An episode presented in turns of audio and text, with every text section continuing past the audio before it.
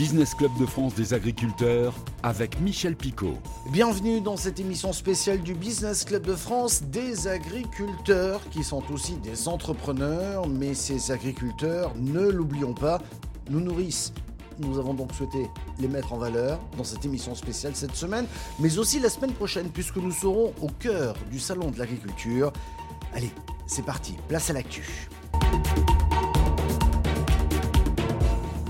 Et si le chanvre était un nouveau débouché pour certains exploitants agricoles? Le chanvre permet de créer des vêtements, du papier, des matériaux de construction, des produits de bien-être, bref, la liste est longue, d'où cette idée, dans l'aube, de structurer cette filière de culture du chanvre en créant le pôle européen du chanvre. Son objectif, réunir les acteurs pour développer cette culture au niveau national, européen et pourquoi pas international. Actuellement, la France recense 20 000 hectares de chanvre, dont 6500 uniquement dans le département de l'Aube, ce qui en fait le plus gros bassin de production de chanvre au niveau européen. Des précisions de Benoît Savoura, le président de la chanvrière et du collectif Construction Chanvre Grand Est, au micro et devant la caméra de Canal 32.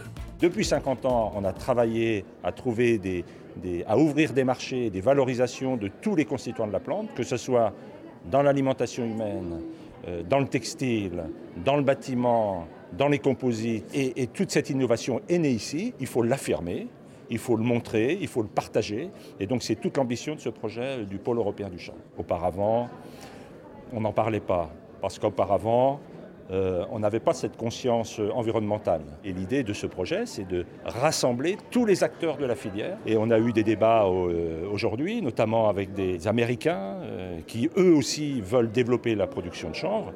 Et, c'est vrai que les marchés de demain nécessiteront un développement de surface tous azimuts. Allez, nous partons dans les Vosges pour visiter le GAEC. C'est un groupement agricole d'exploitation en commun de Vaxeux. Là-bas, le cheptel sur place est exclusivement composé de vaches de race la Vosgienne pour la production notamment des fromages Munster. Certains de ces fromages déjà primés vont d'ailleurs concourir au Salon international de l'agriculture de Paris. Un reportage de Vosges TV. Mais pourquoi cet amour de la Vosgienne? Là, on parle d'une vache Précision importante pour nos auditeurs radio et de podcast parce qu'elle est magnifique. Euh, alors après, on rationalise, on se rend compte qu'elle est effectivement adaptée à la topographie, à l'alimentation pas très riche qui pousse ici, mais euh, à l'origine, c'est pas très rationnel. C'est vraiment ça tient plus du coup de foudre que du raisonnement économique. Il est souvent question d'amour, à minima de passion, pour ces éleveurs qui ont choisi la race vosgienne, comme ici au GAEC du Vaxeux, sur les hauteurs du Tillot. Dès son installation en 1982, dans une autre ferme sans animaux, Nicolas Feutet avait misé sur cette vache endémique. Je suis arrivé dans le GAEC du Vaxeux une dizaine d'années plus tard avec euh, mes 17 euh, Vosgiennes. Et ici, il y avait euh, à l'époque que des Primolstein. Et puis euh, tout doucement, la, la Vosgienne a, pris le dessus sur cette race qui ne sait plus marcher. Hein. La Primolstein, c'est vraiment pas une vache adaptée à la montagne vosgienne. Et aujourd'hui, il n'y a ici que des Vosgiennes. L'exploitation compte aujourd'hui 65 vaches allaitantes et autant de génisses reproductrices. Voici d'ailleurs l'une des petites dernières, Uderzo, un cheptel conséquent et stable à l'image des effectifs de la race vosgienne. Alors sur le massif, on a un petit peu moins de, de 10 000 animaux et un petit 3000 euh, sur le département des Vosges. Le département des Vosges est le département qui a le plus d'effectifs de la race vosgienne. C'est beaucoup en allaitant. On s'aperçoit que le côté de la viande en race vosgienne se développe de plus en plus. Alors c'est beaucoup sur des circuits courts, hein, c'est beaucoup en vente directe, mais ça permet de faire vivre euh, des fermes euh, avec des petits effectifs d'animaux. De jeunes agriculteurs n'hésitent plus à se lancer. Au GAEC du Vaxeux, Nicolas Feutet est le dernier des associés initiaux et en train de passer la main à ses enfants et à sa belle-fille, aidée par deux salariés, pour gérer une production conséquente, 30 tonnes de fromage par an, Minster bien sûr et Tom. Albert a toujours voulu travailler ici. C'est dur parce qu'il faut être motivé et qu'on ne fait pas 35 heures semaine, mais euh, c'est quand même plus facile d'être agriculteur aujourd'hui qu'il y a 50 ans. On a des machines, on a, voilà, c'est plus facile qu'avant quand même. Avec entièrement familial, c'est pas toujours facile j'imagine? Ah bah des fois il y a des petites frictions Quatre fromages du GAEC du Vaxeux vont concourir d'ici quelques jours au Salon de l'Agriculture. Le Minster a déjà raflé par le passé la médaille d'or. Y seront également présentes cinq vaches vosgiennes, dont deux du département. Une belle vitrine pour la race qui donne également rendez-vous au Salon Green Expo début mars et le 22 avril pour une marche dans les rues d'Épinal. Portrait du côté de Limoges. Depuis plusieurs années, Fabien Bru tenait un stand de primeur bio au Halles central de Limoges. Désormais, à la tête de sa propre exploitation d'une cinquantaine d'hectares à Saint-Junien, il s'est lancé dans le maraîchage bio et la vente à la ferme, les légumes de Fabien. Un portrait dans ce reportage de 7 à Limoges. Je suis maraîcher au Halles depuis un an. Euh, maraîcher, c'est-à-dire la production. Ça veut dire euh, nous amenons nos légumes produits ici depuis le mois de juillet dernier.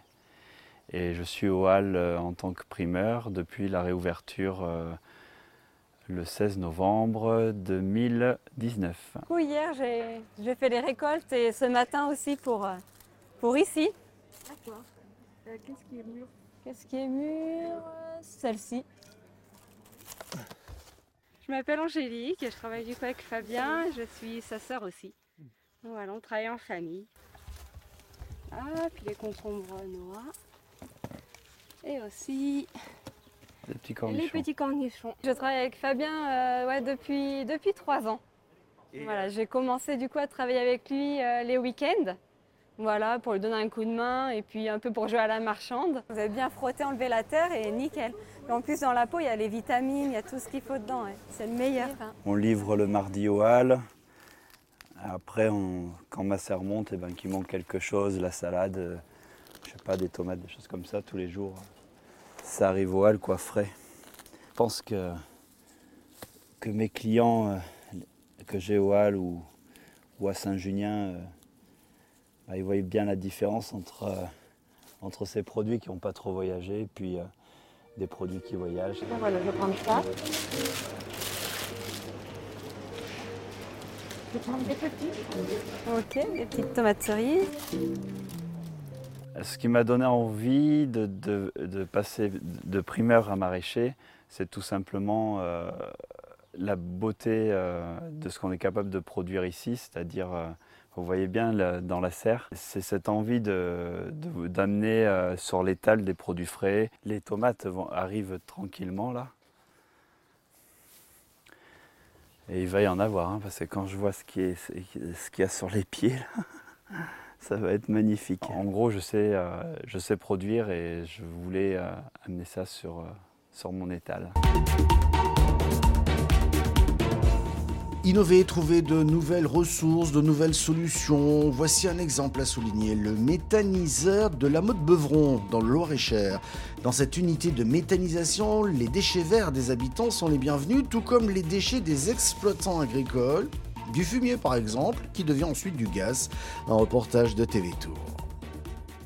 Dans cette exploitation, en plein cœur de la Sologne, Louis-Xavier Delage élève près de 700 moutons. Ces agneaux, qui grandissent en intérieur, génèrent évidemment du fumier. Auparavant, ils s'entassaient dehors, dans ce tas, avant d'être répandus sur les 160 hectares de la propriété. Aujourd'hui, il est transporté dans des caissons étanches à 6 km de là, dans l'unité de méthanisation de la Motte Beuvron. Le fumier de ces agneaux est notamment mélangé au crottin du parc équestre fédéral et au bout de la station d'épuration toute proche. Le biogaz issu de cette fermentation est revendu à un opérateur privé. Quant à notre agriculteur, il récupère un résidu appelé digesta qui s'avère être un très bon engrais naturel. Et donc c'est très riche en matière organique. Cela permet à mon exploitation de pouvoir euh, bien bénéficier de déchets organiques euh, qui n'étaient à l'origine pas valorisés, voire gâchés. Euh, ces déchets organiques passent par le méthaniseur et se retrouvent sur les terres de nos exploitations agricoles, ce qui permet de maintenir des taux de matière organique satisfaisants, surtout dans nos sols de Sologne, sur lesquels parfois il est difficile de maintenir des, taux de matière organique assez bons. 11 millions d'euros ont été investis pour faire sortir de terre cette unité de méthanisation. Parmi les porteurs de projets, une quinzaine d'agriculteurs comme Xavier, la Fédération française d'équitation et la mairie de la Motte-Beuvron. 30 000 tonnes de déchets sont traités ici chaque année. Ils génèrent en énergie l'équivalent de la consommation annuelle de 1800 foyers. La formule euh, rien ne se perd, tout se transforme, qui est la formule de GRDF, c'est-à-dire qu'aujourd'hui, on prend des intrants naturels, qu'ils soient agricoles ou ménagers, on en fait du biogaz qui n'est pas un gaz fossile, derrière le résidu, ça devient un engrais, et on capte le gaz euh, à effet de serre, qui est le CH4, qui est un des gaz les plus violents. Pour alimenter quotidiennement ce méthaniseur, la mairie a également mis en place quatre récupérateurs de biodéchets. Les cantines et les particuliers sont donc incités à apporter leurs déchets alimentaires pour qu'ils soient eux aussi valorisés. Pour terminer, voici des agriculteurs qui se sont, eux, davantage engagés, d'une part, dans la production d'énergie propre, qui représente aussi des revenus supplémentaires, et d'autre part dans un respect de l'environnement, on va dire. Alors nous partons en Bretagne, dans le Finistère précisément. Les agriculteurs se sont associés pour utiliser leur foncier pour développer notamment de l'éolien, c'est une première étape, une belle diversification à souligner, surtout quand les prix de l'énergie explosent. Les précisions de Pascal Chaussec, exploitant agricole, à la retraite aujourd'hui, mais il est aussi président de cette SAS Énergie Galzic, dont les agriculteurs sont actionnaires un reportage de la chaîne Demain TV. Ce projet éolien, en fait, euh, se, trouve, ici sur, euh, dans le Finistère. on est au nord de Quimper, on est sur les hauteurs, on est sur une chaîne de montagnes qui s'appelle les Montagnes Noires. Alors ici, on est à peu près à 220-230 mètres de hauteur, ce qui est un site intéressant pour faire pour de l'éolien. En échangeant avec des collègues agriculteurs, euh, on s'est dit que peut-être qu'il y aurait quelque chose d'intéressant à, envisager. La production d'énergie renouvelable est absolument incontournable. Il faudra qu'on se mobilise tous euh, euh, au niveau national, au niveau mondial, hein, pour, euh, pour, produire l'énergie qui ne viendra plus de l'énergie fossile parce que ça, c'est plus possible.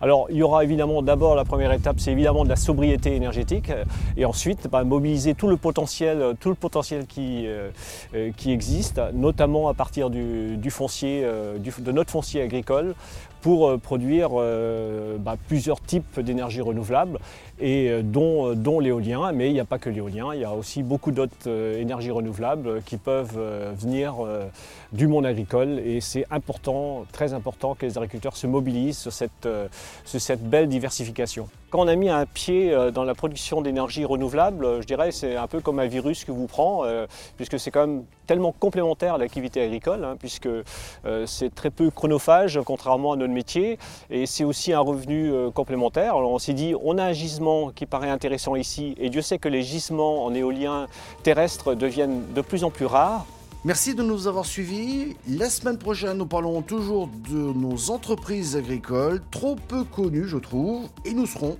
au cœur du Salon de l'agriculture de Paris. Merci de votre fidélité.